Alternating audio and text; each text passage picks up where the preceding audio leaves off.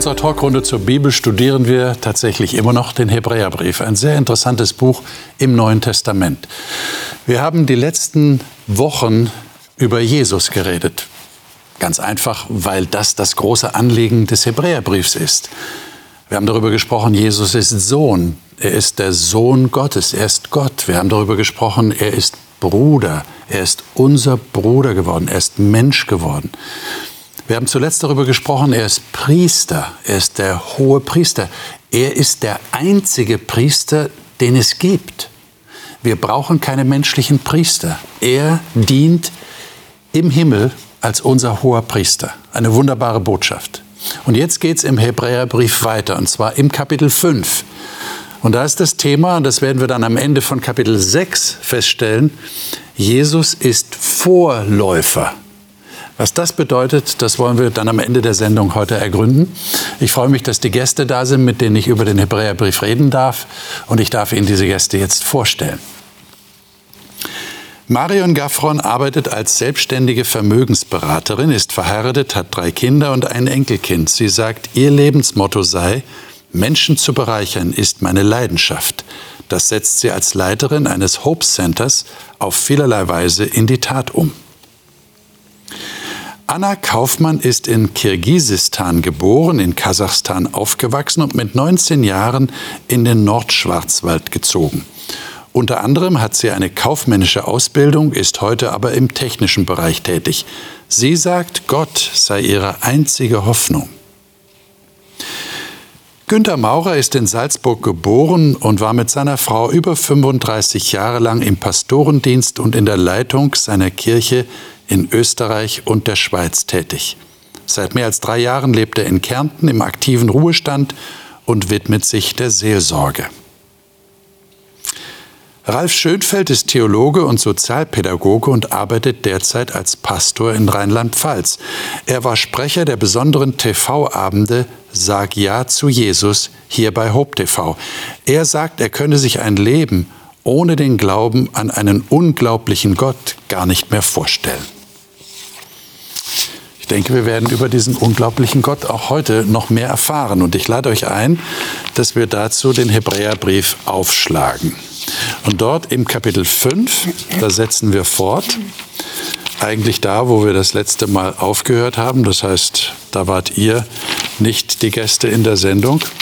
Aber wir setzen trotzdem im Text fort. Und zwar in Kapitel 5 ab Vers 11. Das sind noch einige Verse. Und man merkt ja schon an dem Textbild in der Bibel, dass es dann weitergeht. Also es ist nicht die, die Kapiteleinteilung, sage ich ja immer wieder, ist erst viel später dazugekommen. Eigentlich handelt es sich ja um einen Text, den jemand aufgeschrieben hat. Wer mag mal die Verse 11 bis 14 lesen? Ich leg mal los. Mhm. Du ähm, hast welche Version? Neues Leben. Neues Leben, bitte. Es gibt noch so vieles, das wir darüber gern sagen würden, aber ihr seid so schlechte Zuhörer geworden, sodass man euch dies alles nur schwer verständlich machen kann. Ihr seid nun schon so lange Christen und solltet eigentlich andere lehren. Stattdessen braucht ihr jemanden, der euch noch einmal die Grundlagen von Gottes Wort beibringt. Ihr seid wie Säuglinge, die nur Milch trinken aber keine feste Nahrung essen können. Ein Mensch aber, der sich von Milch ernährt, ist im Leben noch nicht sehr weit fortgeschritten und versteht nicht viel davon, was es heißt, das Richtige nach Gottes Wort zu tun. Mhm. Wenn ihr so diese Verse lest, was für ein Bild entsteht da vor euren Augen von den Leuten, an denen dieser Autor schreibt? Was ist mit denen? Irgendwie habe ich den Eindruck, sie sind stecken geblieben. Okay. Ja, also äh, es ist etwas geworden, steht hier, also schwerhörig geworden. Äh, das ist das Schwierigste für mich immer wieder, wenn ich äh, ein Gegenüber habe, wo ich merke, äh, da geht nichts durch. Da bleibt etwas stecken. Und mit der Milch so die Anfangsgründe nur. Okay. Mhm. Ja, die sind träge geworden. Träge geworden. Unmündig wirkt es auf mich. So. Unmündig? So, ja. Äh, sofort Milch, äh, sehe ich irgendwie ein Baby vor mir. Gut, mhm. äh, Glasflasche hatten sie damals noch nicht. Ich sehe es halt so vor mir. Äh, und dann äh, muss etwas passiert sein, was irgendwie für die Eltern auch nicht schön ist. Äh, es geht nicht vorwärts, es wächst nicht mehr. Ähm, mhm. Da ist irgendwas eingetreten, was ähm, so einen Stau verursacht hat. Ja. Und es wäre wünschenswert, dass sich dieser Knoten wieder löst. Ich meine, das ist ja im tatsächlichen Leben, das Bild wird ja hier verwendet, schlimm genug, ja. wenn es bei einem Kind tatsächlich passiert, dass es nicht weitergeht mit dem Wachstum. Aber was heißt das jetzt im geistlichen Bereich? Da geht es nicht weiter im Wachstum. Ich meine, äh, merkt man das irgendwie? Äh, sagt die Bibel nicht an anderer Stelle, sagt nicht Jesus selbst, wir sollen wie die Kinder sein. äh, jetzt redet er hier von mündigen Erwachsenen oder reifen Erwachsenen. Was muss ich mir darunter vorstellen? Jetzt im geistlichen, im Glaubensbereich. Was ist denn da ein mündiger Erwachsener, der feste Speise zu sich nimmt? Ich habe ähm, verschiedene Leute so im, im, in verschiedenen Kreisen, wo man die Bibel gemeinsam studiert, so ähnlich wie hier. Bisschen intensiver und äh, auch thematisch geordnet. Und ich versuche ihnen weiterzuhelfen, dass man nicht jedes ein, jede einzelne Fragestellung jetzt abarbeitet, wie kann man das sehen oder welche Hintergründe gibt es da, sondern mehr so den, den generellen Zugang, dass sie selbst in die Lage kommen, äh, damit umzugehen. Und nächster Schritt hoffentlich dann auch wiederum ihrerseits äh, in der Lage sind, mit anderen drüber zu sprechen, um ihnen weiterzuhelfen. Okay. Das ist ja das Prinzip, was Jesus auch gesagt hat. Äh, Jünger werden die genannt in der Bibel, also Leute, die Leute finden, die wieder Leute finden und das so dieses Schneeballprinzip. Und das geht natürlich nur, wenn man über die Einzelarbeit hinauskommt und das Prinzip so die Grundlage, das Innere versteht und dann damit umgehen lernt wie ein Mündiger. Mhm. Vielleicht können wir die Frage noch besser beantworten, wenn wir die ersten drei Verse von Kapitel 6 gelesen haben. Die sollten wir noch miteinander lesen und dann greifen wir die Frage noch mal auf. Vielleicht auch den Vers 14 noch dazu. Den hatten wir nämlich gerade weggelassen. Doch, den oder? hast du gelesen. Nein, ich habe bei 13 aufgehört. Echt? Ja, ich würde gerne, darf ich die 14 noch lesen und dann darf jemand bei 6 weitermachen? Also ich habe dich gehört, als hättest du ihn gelesen, aber bitte lies ihn noch mal. Ich finde ihn so wichtig. Ja, feste Nahrung dagegen ist für die Menschen, die erwachsen und reif sind, die aufgrund ihrer Erfahrung gelernt haben, zwischen Gut und Böse zu unterscheiden. Mhm. Ja, genau. Jetzt. Na dann liest gleich weiter die ersten drei Verse von okay. sechs. Lasst uns daher aufhören, ständig die Grundaussagen der Lehre von Christus zu wiederholen. Wir wollen vielmehr weitergehen und im Verständnis reifer werden. Wir müssen doch nicht immer wieder neu erklären, wie wichtig es ist, dass wir von allen bösen Taten umkehren und an Gott glauben. Ihr braucht keine weitere Unterweisung über die Taufe, die Handauflegung, die Auferstehung von den Toten und das ewige Gericht. Wenn Gott es so will, schreiten wir weiter voran. Okay. So, jetzt nochmal zurück zu der Frage. Was ist jetzt so ein reifer Erwachsener? Was ist denn, oder anders gefragt, was ist die Milch? Für mich hängt das viel damit zusammen, bin ich abhängig von jemandem, der mir das einflößt? Okay. Oder kann ich selber das Essen, Essen nehmen? Also mein Enkel ist jetzt gerade dabei, gerade gestern ein schönes Bild bekommen, wie er Brokkoliröschen nimmt und sich in den Mund steckt. Also Fingerfood ist gerade angesagt. Ähm, okay. Ähm, dieser Schritt, ich, ich greife selber zu, ich lerne zu entscheiden, ich lerne Kriterien festzustellen ähm, und wachse dadurch in meiner Persönlichkeit und werde unabhängiger von dem, was andere mir sagen. Hm, okay.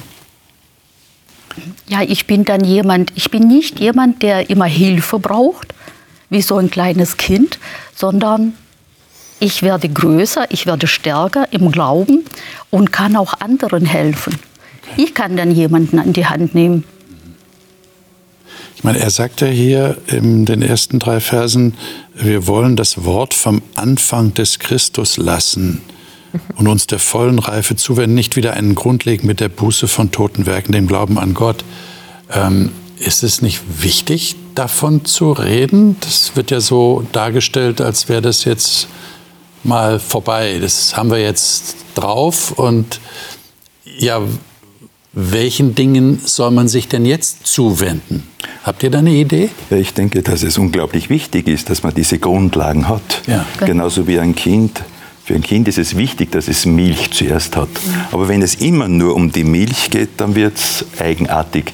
Und ich denke, da geht es auch darum, dass man dann Schlüsse ziehen kann, die darüber hinausgehen, Zusammenhänge erkennt und etwas Größeres noch mitnehmen kann. Und in diesem Austausch dann mit anderen, nicht nur ich fordere von dir Milch, sondern jetzt kann ich plötzlich auch etwas geben und wir lernen voneinander etwas viel Größeres, vielleicht Wertvolleres dann. Äh, Zusammenhänge auch erkennen, ausdrücken und das Leben wird bunter. Wenn ich Grundlagen höre, und das war ja hier so ein Wort, dann fällt mir noch ein anderes Bild ein, das ist so Fundament. Mhm. Natürlich ist ein Fundament super wichtig. Äh, aber wenn ich zwei, drei Jahre immer nur am Fundament baue und es kommt kein erstes Stockwerk und kein zweites oder das Dach, äh, also wenn der Bau ewig nicht fertig wird, ist das natürlich total unbefriedigend. Ein Fundament ist wichtig, aber es hat eine Funktion für den Rest, für, für das Gesamte, für das Komplette. Äh, wäre zu wenig, nur ein Fundament. Jetzt eine persönliche Frage. Äh, könnt ihr euch an den Punkt erinnern, wo ihr feste Speise zu euch genommen habt? Wo ihr, wo ihr, könnt ihr das überhaupt bestimmen, dass ihr sagt, ja, ich kann mich noch erinnern, da war Milch, aber dann bin ich weitergegangen. Könnt ihr euch daran erinnern? Ist das so ein bewusster Wechsel? Oder geht das so allmählich vor sich und man merkt es gar nicht? Weil man einfach wächst und Wachstum ist natürlich, auch im Geistlichen. Ich kann es nicht so festmachen für mich mhm. persönlich, aber äh, wenn ich so zurückdenke, sind das die Bereiche gewesen, wo ein Gegenüber da war, wo man sich richtig hat austauschen können.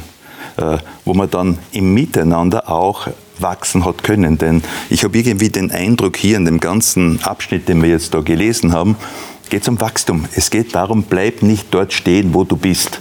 Es gibt mehr. Ich erinnere mich an einen Knackpunkt, wo ich gemerkt habe, dass so das, was ich weiß und was man so aufgenommen hat, wo das pl plötzlich praktische Relevanz bekommen hat, weil ein Kumpel von mir aus dem Fenster springen wollte. Mhm. Und da fiel mir dann ein, ey, da, du weißt doch da mal irgendwas, äh, äh was nicht bloß was mit Wissen zu tun hat, sondern was auch mit dem Leben, was das, das reale Leben tatsächlich verändern kann. Das war, äh, wenn du danach fragst, so ein Knackpunkt, der mir gut in Erinnerung ist. Ich meine, seht ihr irgendwie einen Bezug zum Hebräerbrief? Ich meine, ich gehe davon aus, dass ihr jetzt auch in der Vorbereitung für die Sendung euch das angeschaut habt und, und gelesen habt. Könnt ihr euch da irgendwie erinnern, dass da was ist, wo ihr sagt, aha, ja, das ist schon, das ist schon nicht mehr Milch im Hebräerbrief, das ist schon feste Speise? Also für mich ist der Shift an der Stelle, wo ich von, von theoretischen Erkenntnissen in die Gottesbeziehung trete. Okay. Also wo, wo Lehre nicht mehr nur Lehre ist, vielleicht sogar mit Doppel-E geschrieben auch war. ähm, also ich bin sehr gut gelehrt worden und ich habe sehr viel Wissen aufgenommen im Laufe meines Lebens, aber es war leer weil es eben nur Fundament war. Es war, die Mauern fehlten, das Leben fehlte. Und das ist letztlich das, was mich in die Nachfolge Jesu ruft. Also diesen Jesus persönlich kennenlernen oder wie im Hebräer und auch in anderen neutestamentlichen Briefen eben, wenn der Geist ins Leben kommt, der lebendig macht von innen, also ist ja so schwer zu beschreiben und jeder Schreiber hier ringt ja irgendwie so, das auszudrücken, wenn, wenn Geist ins Leben kommt, dann auf einmal entsteht was, was ich, wo ich auch das Gefühl aber so rückblickend sagen kann, da habe ich angefangen laufen zu lernen. Und manchmal bin ich sogar übers Wasser gelaufen. Also ja, und das kann Milch nie schaffen. Oder reine Lehre kann das nicht schaffen. Okay. Ja, das kann ich auch nur so von mir sagen, wie du auch sagst. Manchmal wird man vor solchen Situationen im Leben gestellt, wo einfach, äh, das ist dann nicht nur feste Nahrung, sondern auch so harte Brocken gell, kommen, die man dann auch durchkauen muss, sozusagen richtig lange. Und also, ich, also in meinem Leben gibt es in jedem Fall Punkte, an denen man das so richtig festmachen kann. Dass es von der Milchnahrung in festere und ganz harte Nahrung gegangen ist. Mhm. Mhm. Ich finde, der, der ganze Briefbuch, wie immer man das bezeichnen mag, das steigt schon so ein äh, indem er sagt, äh, da ist schon von verschiedenen Mal die Rede gewesen und Gott hat durch diesen und Propheten. Und dann kommt der Sohn, also dann kommt Jesus selbst. Und zu sehen, wirklich durchzusehen, wie Jesus und dass Jesus in allem praktisch drinsteckt, dahinter steckt. Das Ziel ist, der Anfang ist.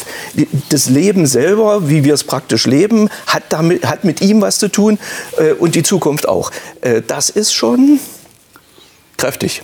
Also nicht nur die rudimentären Erkenntnisse über Jesus, was man jetzt auf der Straße vielleicht jemand fragen könnte, was wissen Sie über Jesus? Und der sagt dann, ja, er war ein Baby, nicht an Weihnachten und dann ist er am Kreuz gestorben und ist auferstanden. Dann das war's dann. ziemlich viel. Ja, da geht der Hebräerbrief ja wesentlich weiter. Der bringt ja eine viel größere Dimension dann über Jesus. Das ist vollkommen richtig. Und es war ja auch im hebräischen Denken so, es war immer so ein Kreislauf, ja? so ein jährlicher Kreislauf fast. Und plötzlich wird etwas durchbrochen. Ja. Bleib nicht da stehen. Äh, Aber die Rückfallgefahr zu diesem Kreiseln ist sehr schnell dann da. Und da auch noch bei diesem vollkommenen, irgendwie habe ich den Eindruck, ich darf mehr als wie nur etwas essen. Ich darf es ausschmecken. Äh, Also plötzlich kommt da etwas hinein. Was hast du denn da hineingegeben? Was ist da noch für Gewürz dabei? Plötzlich wird es mehr als wie nur, nur Milch. Ja, diesen Gedanken greift ja der, der Autor auf. Lesen wir das mal, und zwar in den Versen 4 bis 8 in Kapitel 6. Ich Da macht er sich ja offensichtlich Sorgen. Lies mal bitte. Ich habe Hoffnung für alle. Doch dies eine möchte ich euch jetzt noch sagen, für alle, die Gott schon mit seinem hellen Licht erleuchtet hat, die an sich selbst erfahren haben, wie herrlich Gottes himmlische Gaben sind und denen der Heilige Geist geschenkt wurde, die Gottes gute Botschaft aufnahmen und etwas von der Kraft der ewigen Welt kennengelernt haben. Für all diese Menschen ist es unmöglich, wieder zu Gott wiederzukehren, wenn sie sich bewusst von ihm abgewendet haben und ihm untreu geworden sind. Ihre Untreue würde nichts anderes bedeuten, als dass sie den Sohn Gottes noch einmal ans Kreuz schlagen und ihn dem Spott seiner Feinde ausliefern. Bis acht. Ja, Ein Mensch, der Gott, der Gott treu bleibt, der wird von ihm gesegnet. Er ist wie ein guter Acker. Dieser nimmt den Regen auf, der immer wieder über ihn niedergeht und lässt nützliche Pflanzen wachsen. Schließlich bringt er eine gute Ernte. Wer aber einem schlechten Acker gleicht, dem droht Gottes Fluch. Auf ihm wachsen nichts als Dornen und Disteln und am Ende wird er abgebrannt. Von, wem redet der Autor hier?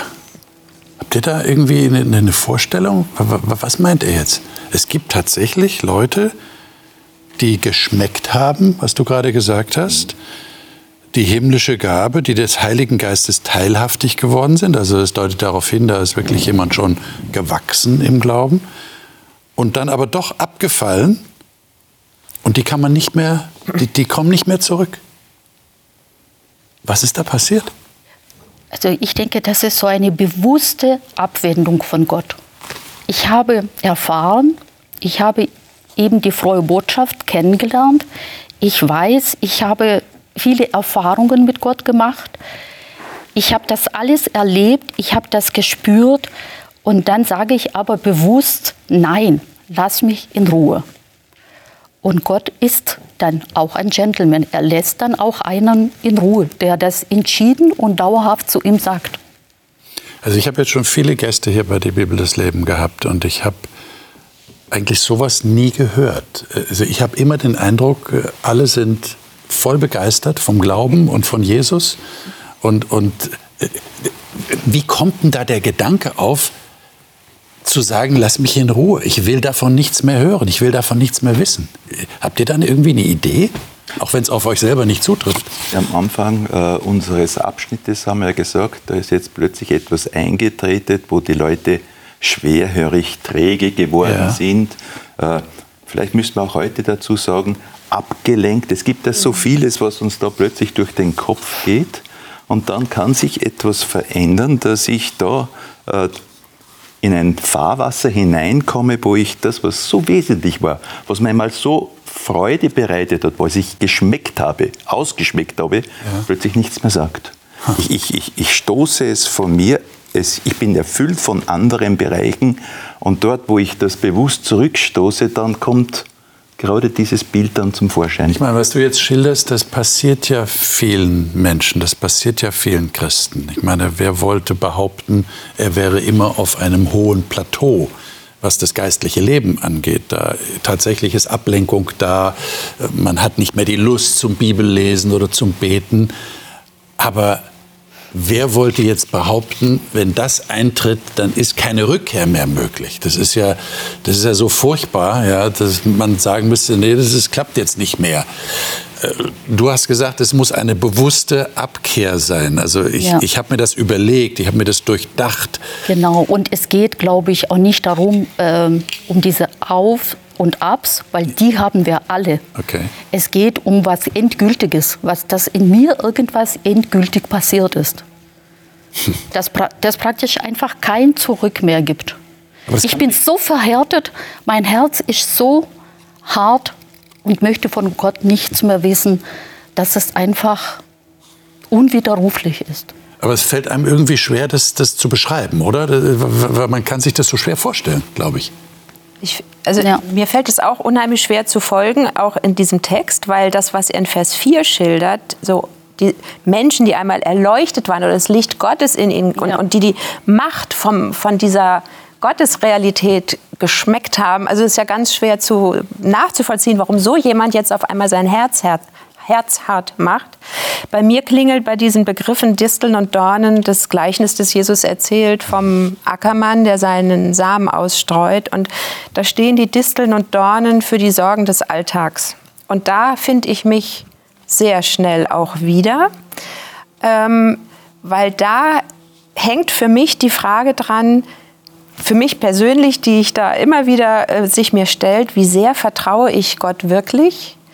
Wie sehr lebe ich mit ihm oder wie sehr ist mein Glaube eine leere Lehre. Weil die leere Lehre ist nicht das, worum es geht, sondern Gott möchte, dass wir ihm vertrauen, wie wir auch in den Geschichten des Alten Testaments immer wieder sehen.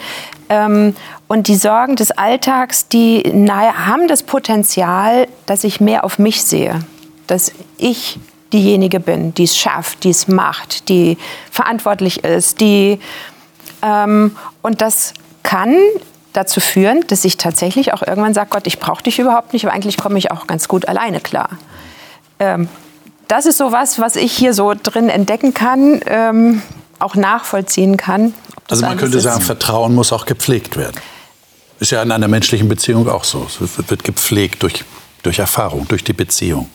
Ja, es, es ist, wenn ich, wenn ich, wie auch am Anfang, wenn ich nicht mehr zuhöre, ja, also wenn ich Gott nicht mehr zuhöre zum Beispiel, wenn ich mich damit jetzt nicht auseinandersetze, dann wachsen die Dornen und Disteln einfach. Und dann passiert es einfach. Und irgendwann stehe ich irgendwo und sage, wie konnte ich damals so naiv sein, das zu glauben? Kann passieren, ja. Ich sehe da... Günther, du wolltest was sagen. Entschuldige. Na, äh, beim Hebräerbrief sehe ich auch wiederum die ganz große Gefahr dieses ständigen Zurückfallens. Also ich kann es auch so sehen, dass ich nicht sage, die sind jetzt total jetzt weg, sie sind wieder total im Alten. Also sie haben das Höhere, das sie schon begriffen haben, was die wirkliche Erlösung wäre, was die wirkliche Befreiung wäre, plötzlich wiederum weggestellt, bewusst weggestellt und sind wiederum in diesem alten Rhythmus drinnen, äh, den sie gewohnt sind und Gewohnheiten sind unglaublich stark. Und ich merke es jetzt, selbst die ältesten Personen äh, in Krisensituationen kommen diese ganz uralten Muster wiederum zum Vorschein, äh, aber das ist dann nicht so weit, dass sie es zurückstoßen. Ja? Aber ich merke nur, es ist sehr leicht möglich, dass das wiederum reaktiviert wird. Äh, das Höhere haben sie wiederum zurückgestoßen. Also es gibt so verschiedene Muster da drinnen, die uns dazu führen können, äh, das Großartige an dem Angebot Gottes auf die Seite zu stellen, bewusst und mit sich selbst genug zu sein. Und dann habe ich plötzlich nur mehr ein Dornenfeld. Ich schlage vor, wir lesen mal ab Vers 11 weiter. Ich lese mal kurz hier ein paar Sätze und äh, dann können wir darüber reden. Da heißt es hier, wir wünschen aber sehr, dass jeder von euch denselben Eifer um die volle Gewissheit der Hoffnung bis ans Ende beweist, damit ihr nicht träge werdet, hier kommt das Wort wieder, das wir am Anfang hatten, sondern Nachahmer derer, die durch Glauben und Ausharren die Verheißungen erben. Und da wird noch hinzugefügt, denn als Gott dem Abraham die Verheißung gab, schwor er bei sich selbst, weil er bei keinem Größeren schwören konnte und sprach wahrlich, reichlich werde ich dich segnen und sehr werde ich dich mehren. Jetzt ist meine Frage zu diesem Text. Ähm, ist das möglich, Nachahmer zu sein? Also auf die zu schauen, die schon vorher in der Vergangenheit äh, bei Gott waren, dass ich ihnen nacheifere? Geht es euch auch so? Hilft euch das, dass ihr wisst, da waren andere vor mir und denen, die ahme ich jetzt nach? Wie, wie versteht ihr diesen Begriff hier? Also die, ähm, wenn die Leute so alt sind, dass sie schon in der Bibel stehen, kann ich das jetzt so direkt nicht äh, ähm, sagen, dass das bei mir im Blick auf Nachahmen oder direktes Vorbild eine Rolle gespielt hat. Da ist ein, Daniel, den bewundere ich, dass über ihn nichts äh, Negatives drinsteht, aber äh, damit hat sich mein, mein Zugang äh, zu dieser Seite von ihm schon. Ähm, aber was ich sehr oft schon erlebt habe, ist, dass ich Leute in, in Kirchengemeinden sehe oder, oder ich weiß, sie sind auch gläubig und sehe, wie die so leben, wie die sind, was die ausstrahlen. Ja denke an ein älteres Ehepaar, sehe ich noch vor mir, wo ich, wo ich so gedacht habe, hey, so wärst du auch gern. Ja? So, so eine Güte haben, so eine Freundlichkeit, so eine grundsätzliche. Und da sage ich mir, ja, äh, das ist eine Richtung, in die möchte ich. Und vielleicht reicht ja schon diese Sehnsucht ein Stück aus, dass man bei den vielen kleinen Entscheidungen, die man immer so trifft, dass man da so ein bisschen hinkommt. So wie der Hebräerbrief sagt, man kann negativ abdriften, kann man vielleicht auch positiv sich in eine äh, Richtung entwickeln. Und da kenne ich schon so ein paar Leute. Okay. Ja, ich, ich ja. muss auch sagen, ich kenne auch solche Leute. Für mich wäre zum Beispiel eine große Herausforderung, morgens um 5 Uhr oder um 6 Uhr aufzuwachen und Andacht zu machen. Also das ist für mich äh, so etwas Unvorstellbares, dass wenn jemand mir das erzählt, dann wünsche ich mir sofort, dass ich auch sowas machen kann oder dass ich sowas erleben darf dass ich, also es gibt schon Leute, die man, denen man nachahmt, in jedem Fall. Oder wie, wie äh, Ralf vorhin gesagt hat, eher Bewunderung. Nachahmen wäre ja, ich, ich versuche tatsächlich es auch so zu machen. Ja, also du sagst gerade aber eher, für dich ist es unvorstellbar, das ähm, genau so nachzuahmen. Ja, es ist ein Wunsch praktisch, ein Wunsch. den ich genau, den ich schon auch mit Gottes Hilfe in Erfüllung, ähm, okay. also möchte, dass es erfüllt Aha. oder dass ich es schaffen kann mit Gottes Hilfe, dass ich das auch mache, so wie diese Menschen. Das, das heißt, das Nachahmen oder das Vorbild sich nehmen würde so weit gehen, dass ich auch das praktische Ausleben des Glaubens übernehmen möchte? Bei dir war es jetzt bei dem Beispiel von dem Ehepaar eher so die, die, die Güte, die Zuversicht, die sie ausstrahlen, ihr Glaube wird sichtbar durch ihr Verhalten. Das ist ja mehr so grundsätzlich. Bei dir ist jetzt eher etwas, was sie tun. Und das möchte ich auch machen. Oder diese besondere Beziehung zu Gott haben, die sich in diesem praktischen Detail zeigt. Die Frage ist ja, wo, was will ich? Wo will ich mich hin entwickeln? Ja. Zu was für einem Menschen will ich werden? Und hier gibt der Schreiber halt ein Bild, ne? dass wir den Eifer behalten, dass wir voller Zuversicht an der Hoffnung festhalten. So, und wenn ich sage, oh ja, okay, das möchte ich auch gerne, dann ist die Frage, wie geht es denn jetzt praktisch? Wo habe ich Leitsterne, Vorbilder, was hilft mir, hilft mir die Bibel, helfen mir andere Menschen, sowohl als auch. Mhm. Ähm, ich möchte diesen Eifer haben, wie kann ich Eifer wecken, wie kann ich Hoffnung nähren. Ähm, und dann fange ich an, Wege zu finden und zu suchen, ähm, wenn ich sage, das ist ein Ziel, das ich auch umsetzen möchte oder in meinem Leben sehen möchte. Mhm. Mhm. Hm. Interessant.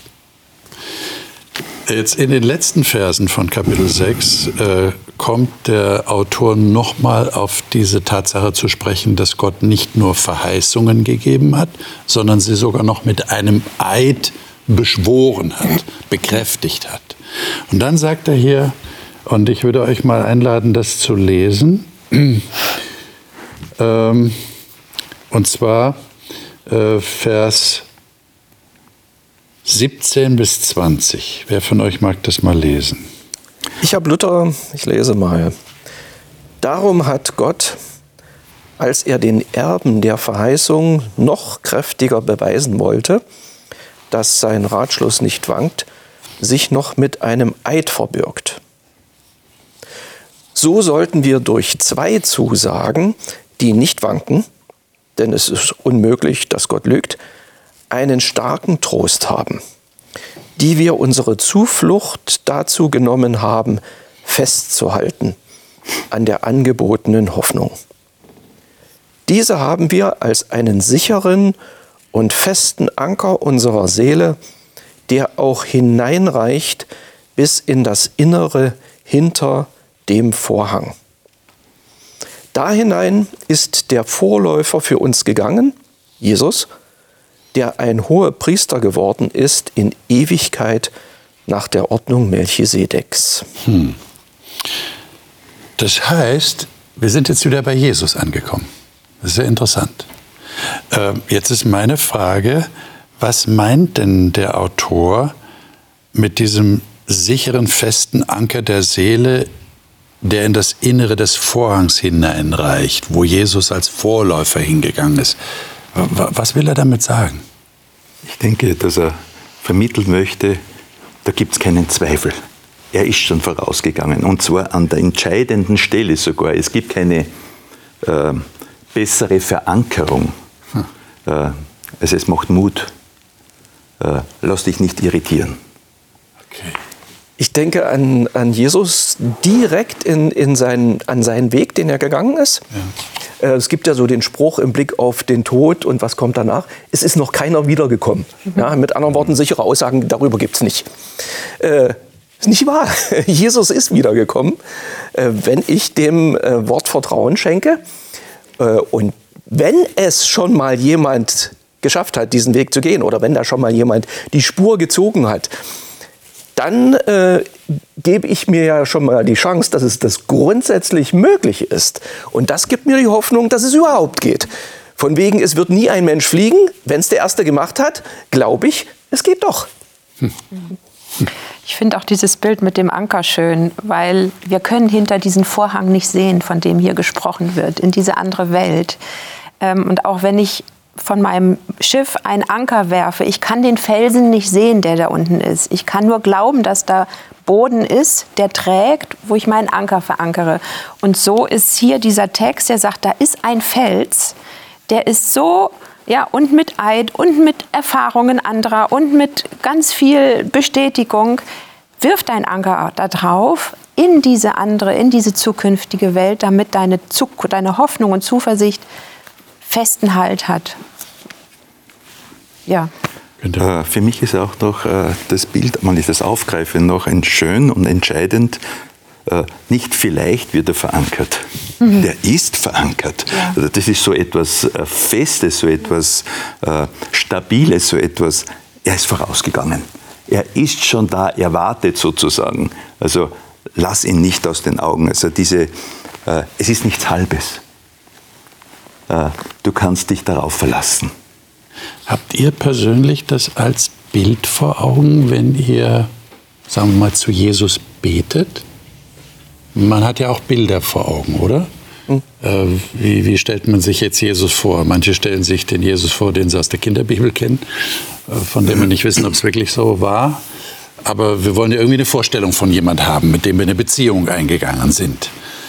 Ähm, und dieser Jesus ist unsichtbar. Jetzt ist das irgendwie in eurem Bewusstsein, aha, er ist jetzt dort hinter dem Vorhang und ich bin froh, dass er dort ist und dass ich in ihm diesen Anker habe. Er ist Vorläufer dorthin. Habt ihr das im Bewusstsein?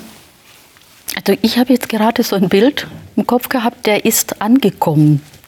Er ist am Ziel. Mhm. So ist es, also ja, keine genaue Vorstellung, wie du jetzt meinst. Mir ist gerade eben so in den Sinn gekommen, er ist jetzt da.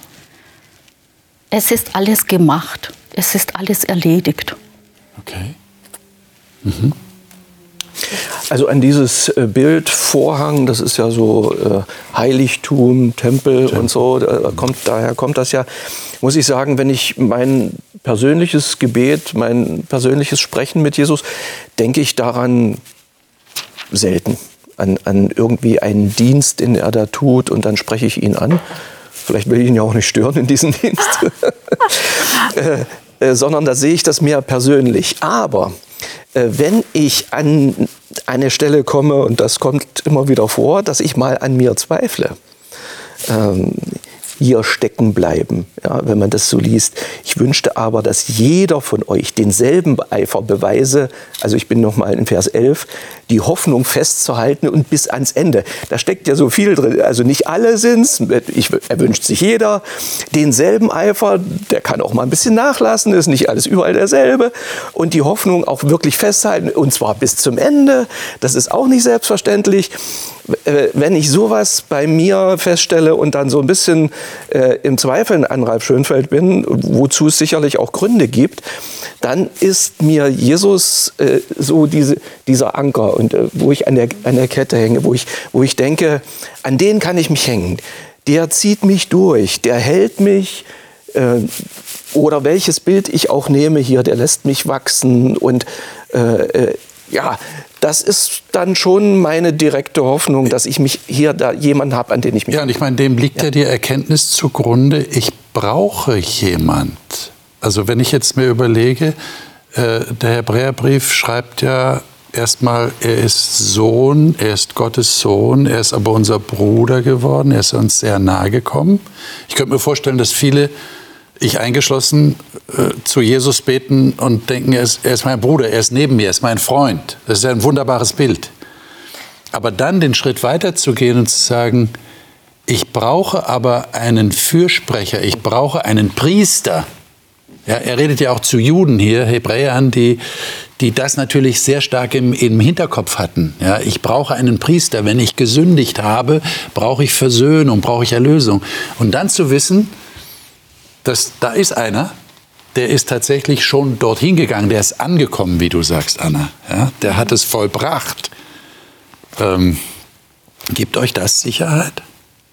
Also für mich ist dieser Text auch aus Hebräer, dass wir dass der Vorhang ja eigentlich weg ist und dass wir jetzt, der Zugang ist frei und wir können Eben. ohne Angst vor den Thron Gottes treten. Und das ist für mich tatsächlich ein ganz, ganz starkes Bild, auch in meiner Gebetszeit, auch diese Thronszenen aus Offenbarung. Also, dass ich tatsächlich jetzt frei vor Gottes Thron treten kann ähm, das ist ein Bild, das mich beseelt und durchdringt, ja. tatsächlich. Und, und, genau auf diese Texte werden wir auch noch zu sprechen kommen ja. in weiteren Sendungen, dass, dass der Zugang frei ist. Ja. Aber das ist jetzt interessant, da ist eine gewisse Spannung drin. Also der Vorhang ist nicht mehr da eigentlich, der ist frei, aber jetzt steht hier, aber Jesus ist hinter den Vorhang gegangen, ist der Vorläufer. Also er ist offensichtlich da. Also wenn wir den freien Zugang haben, ist er da. Genau. Das ist das Bild. Günther. Ähm, der Anker, der ist fest, der ist fixiert, der ist hinter dem Vorhang an der höchsten Stelle.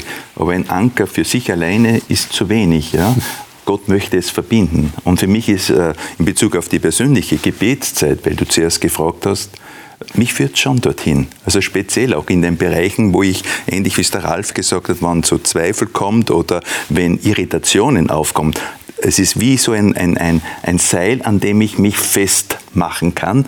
Und wenn ich da entlang gehe, weiß ich, wo es mich hinführt. Nicht ins Ungewisse, sondern da ist plötzlich ein Ort der Ruhe, ein Ort der Sicherheit, ein Ort, der fest ist. Und das macht mir wiederum Mut und gibt mir sehr wohl Hoffnung. Also da merke ich, da taucht dieses Bild sehr stark auf. Ob ich jetzt äh, das Wort Anker verwende oder Himmel, aber es ist irgendwie da verankert.